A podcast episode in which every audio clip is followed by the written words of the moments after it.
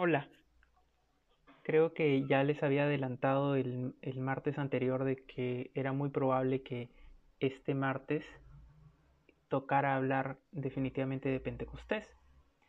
Y mm, para los que tenemos o estamos más eh, relacionados al cristianismo, eh, estamos asociando el Pentecostés a la venida del Espíritu Santo, ¿no?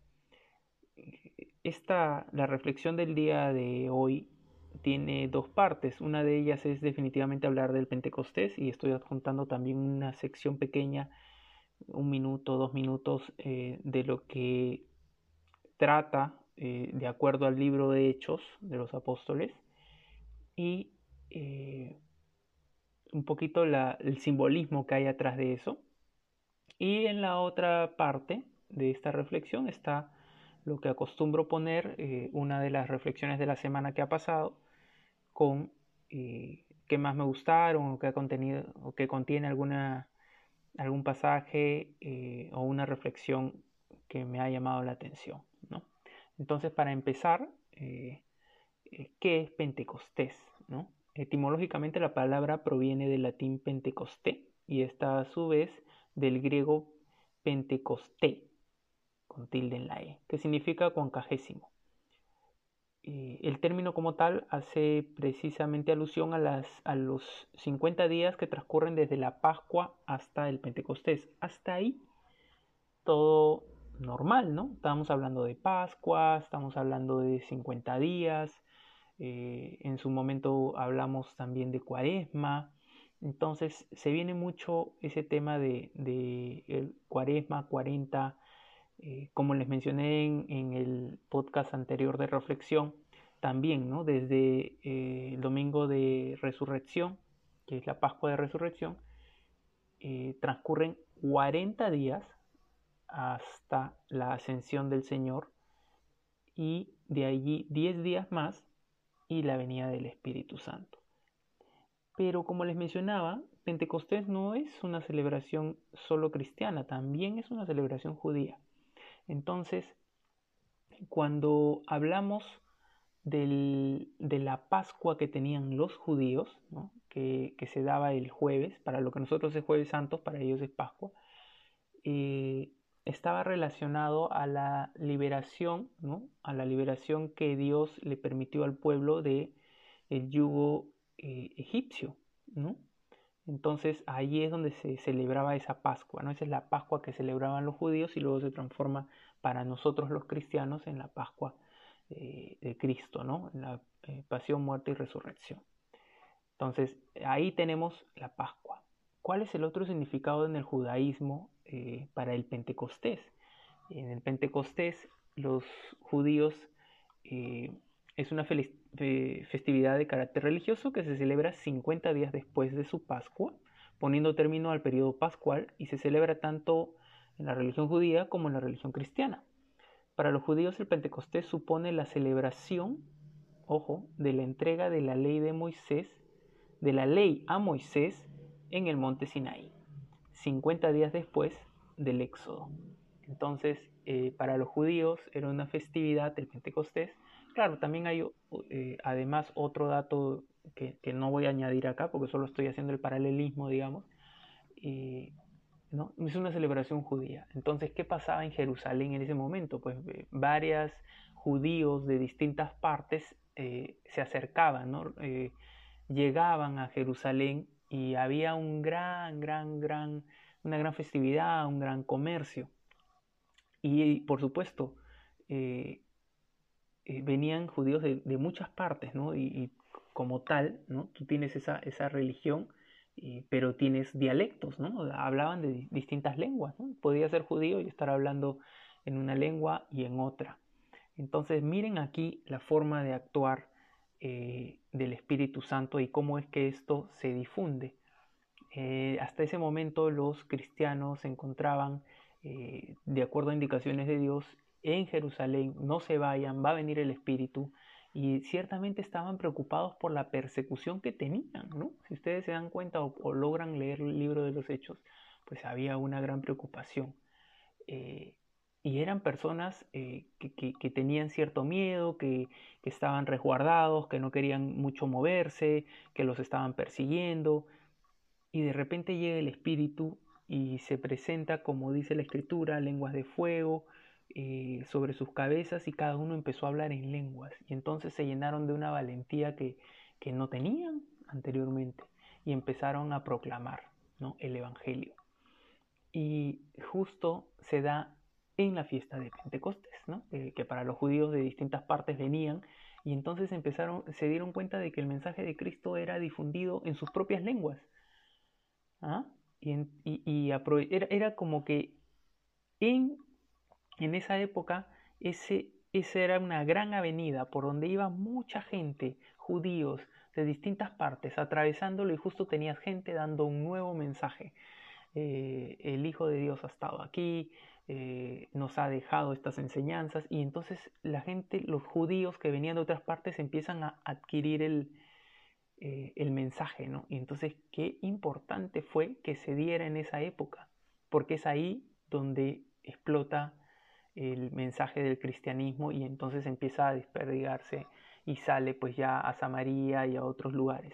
Entonces, ese era el intro que quería darles de lo que es eh, la fiesta de Pentecostés para los cristianos y cómo es que se termina fusionando a la fiesta judía y aprovechando ese, esa, esos eh, judíos migrantes ¿no? o, que van de paso para la festividad, su propia festividad judía y, se adquiere este, este nuevo mensaje. ¿Ok?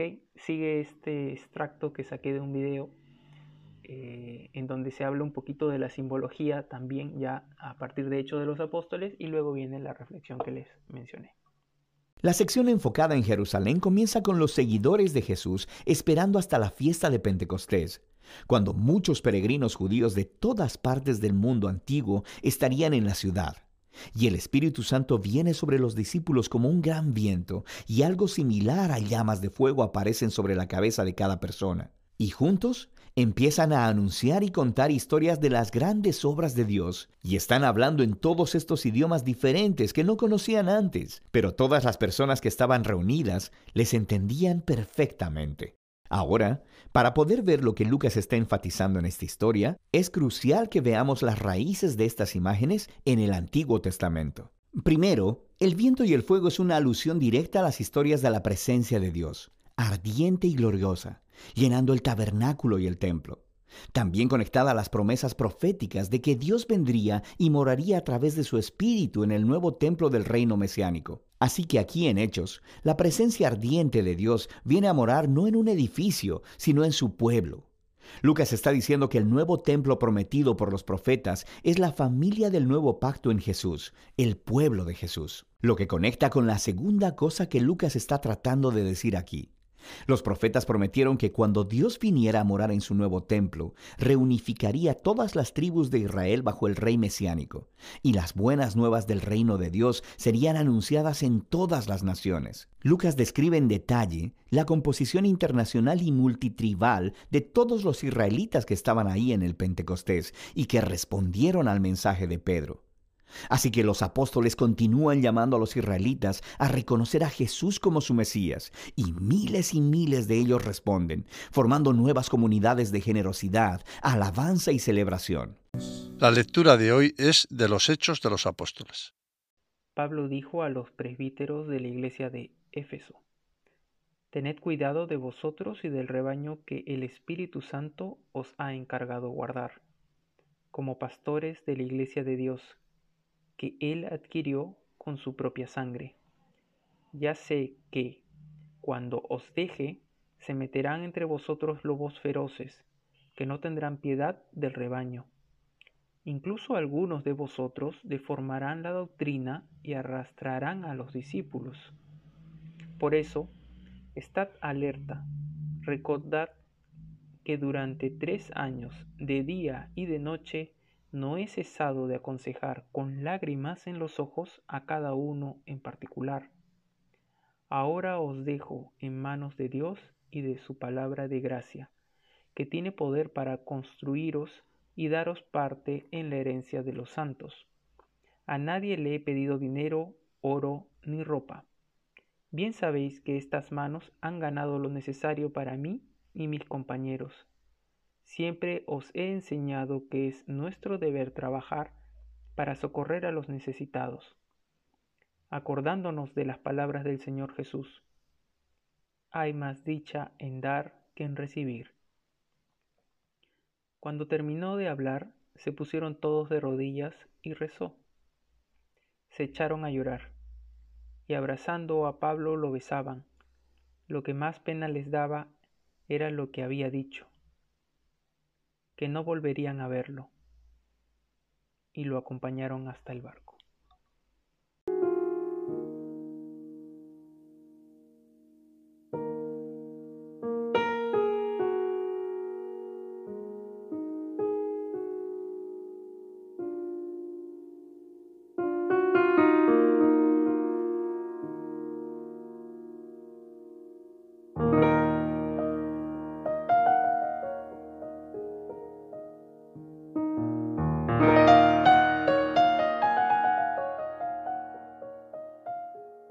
Pablo tiene que marchar de Éfeso y dejar a la comunidad que había estado atendiendo para seguir su camino. En su adiós nos deja un ejemplo de libertad. Aunque le cuesta marchar, Pablo no puede quedarse quieto. Así que asume el dolor de la separación, no se frena, no se queda disfrutando de lo bien que estaba en aquella comunidad. Es momento de que los efesios caminen solos, y Pablo no se adueña de sus pasos. ¿Cómo está tu capacidad de dar un paso atrás para que otros caminen? La libertad de no apropiarse de los procesos de los demás.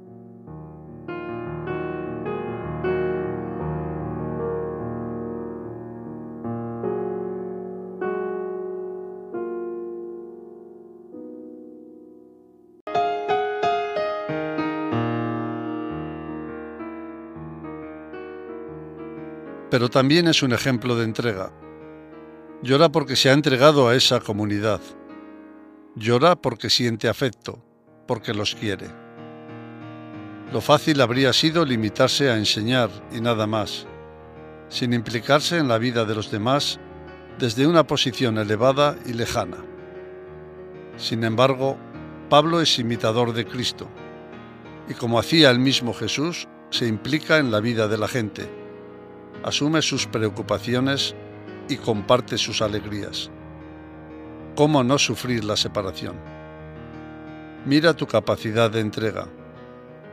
¿Te dejas afectar por la vida de los que te rodean? ¿O vives mirando desde la barrera?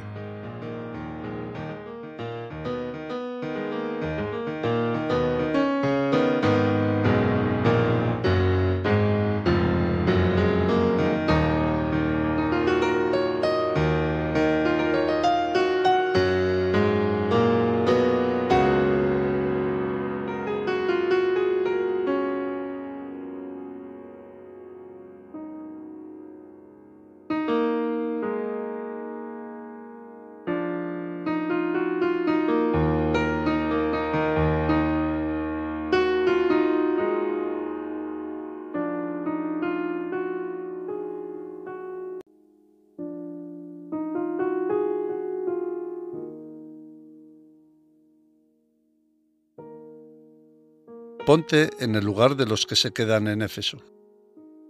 De algún modo, con la ausencia de Pablo, se ven forzados a caminar solos. Después de tres años junto a él, les toca hacerse responsables. Les toca madurar para poder acompañar a otros.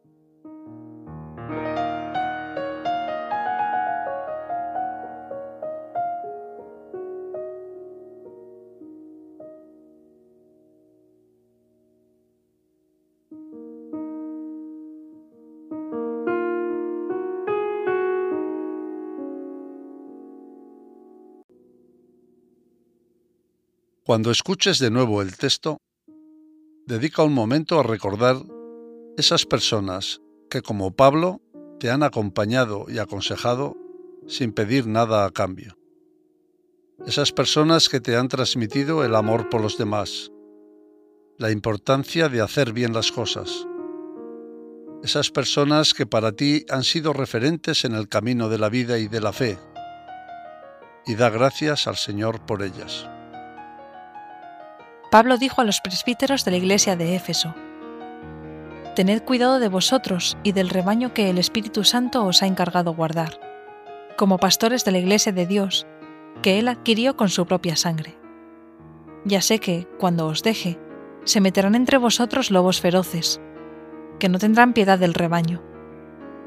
Incluso algunos de vosotros deformarán la doctrina y arrastrarán a los discípulos. Por eso estad alerta.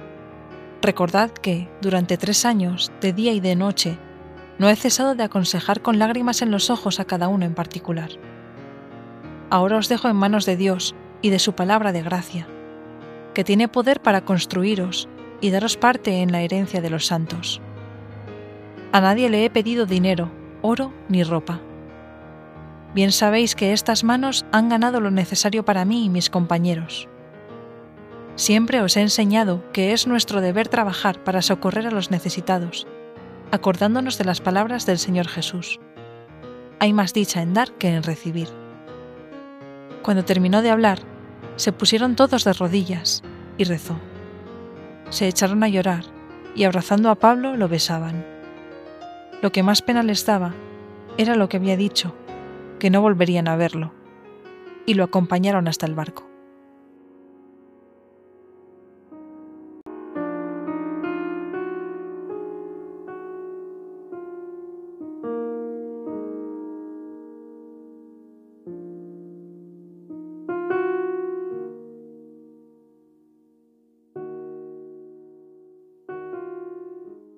Señor, enséñame como a Pablo a saber despedirme, a no detenerme y seguir adelante, a crecer en libertad, no adueñarme, dejar ir cuando toque, a darme sin esperar recompensa, a entregarme libremente, a servir sin mirar a quién. Ayúdame a madurar también en la fe, para que dé fruto, y éste dure más allá de mí.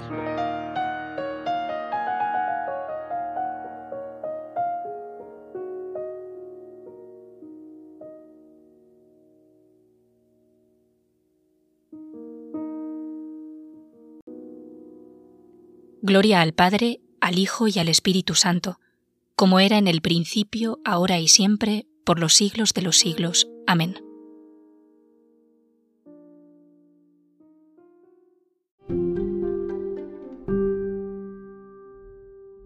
Paz y bien en nuestro Señor Jesucristo. Hay que saber soltar. Eso se llama propósito de enmienda. Nosotros le escondemos a Dios nuestro pecado, como Saúl. Saúl era un rey elegido por Dios, pero Dios le dijo, me exterminas totalmente esa gente. Y Saúl guardó al rey de la gente, a la gente más bonita, y las ovejas, las cabras y todo. Y cuando Samuel fue y se enteró, dijo, estás destituido de tu realeza. La perdiste por haber estado aferrado a esas cosas que tú quisiste conservar. Tú sabes muy bien, y yo lo sé en nuestra conciencia, que Dios nos dice, tú tienes que dejar tal cosa. Y uno, no, no, no, no, pídeme cualquier otra. Dios te dice, tienes que dejar tal cosa. Y tienes que dejar tal cosa. Y si tú no la sueltas, eso puede frustrar tu camino espiritual. Yo le pido al Señor siempre, Señor, ponme teflón en las manos para soltar aquello que tú no quieres en mi vida. Y te digo una cosa, la vida nuestra es larga y Dios insiste, insiste, insiste, porque somos nosotros los que tenemos que soltar esas cosas que nos estorban en el camino de Dios. Tu conciencia te lo dice, eso que no está bien. Escucha tu conciencia, pídele fuerzas a Dios. Como decía San Agustín, que tuvo que dejar mujeres, fama, dinero, una falsa religión donde él era una estrella. San Agustín dejó muchísimo, pero él le tenía esta frase a Dios, esta oración, que yo quiero rezar contigo hoy. Señor, da lo que mandas y pide lo que quieras. Señor, dame fuerza para dejar lo que tú quieres que yo deje, deje, dame la fuerza primero y tú me pides y yo lo hago. Que la fuerza del Señor te capacite a ti, me capacite a mí para dejar todo lo que le desagrada a Dios y llegar a ser personas como el Señor quiere que seamos.